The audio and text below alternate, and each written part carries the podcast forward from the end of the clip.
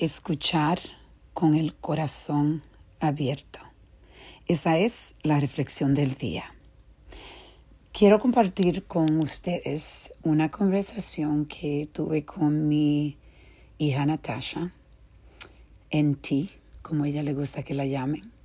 Y mm, ella me dijo que se sentía sola porque yo he estado tan ocupada que ahora mismo aunque yo pienso en el tiempo que yo le estoy dedicando, que es mucho más tiempo, que era suficiente tiempo, pero ella me expresa que ella se siente eh, sola ahora mismo, ella está preparándose para ir a la high school.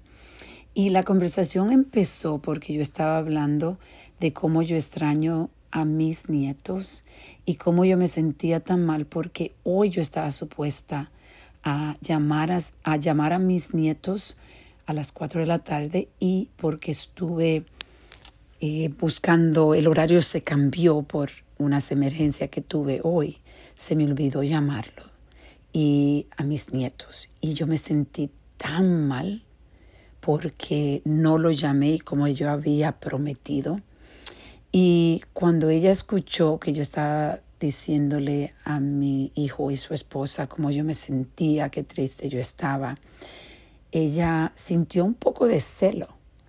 Y lo bonito de la conversación que nosotros estamos teniendo es donde yo le he enseñado a que ella exprese lo que ella siente y yo escucharlo con un corazón abierto donde no estoy defendiéndome, sino escuchando los sentimientos de ella personal, cómo ella se siente, porque con los sentimientos no se puede discutir, porque los sentimientos son, son sentimientos, algo que tú sientes y hay que respetarlo.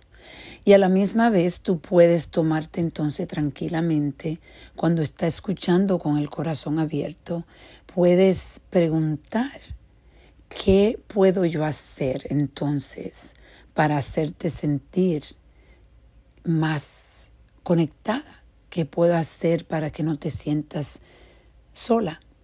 Y eso es algo que abre la oportunidad de nosotros de yo aprender que ella necesita más de mí y quizá no puedo darle todo lo que ella necesite, pero sí puedo hacer cambios que le puedan ayudar, aunque sean pequeños, a sentirse más conectada y a sentirse más importante en mi vida. Por eso hoy yo te voy a invitar que reflexiones conmigo.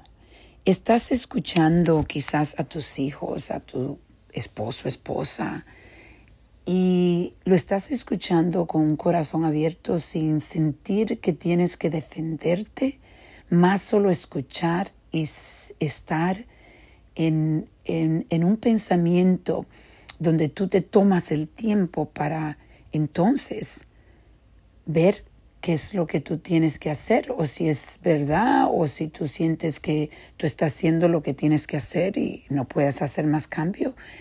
Pero esa pregunta de que yo le hice a mi hija, ¿qué yo puedo hacer entonces para cambiar esos sentimientos que tú tienes? ¿Cómo yo puedo ayudar?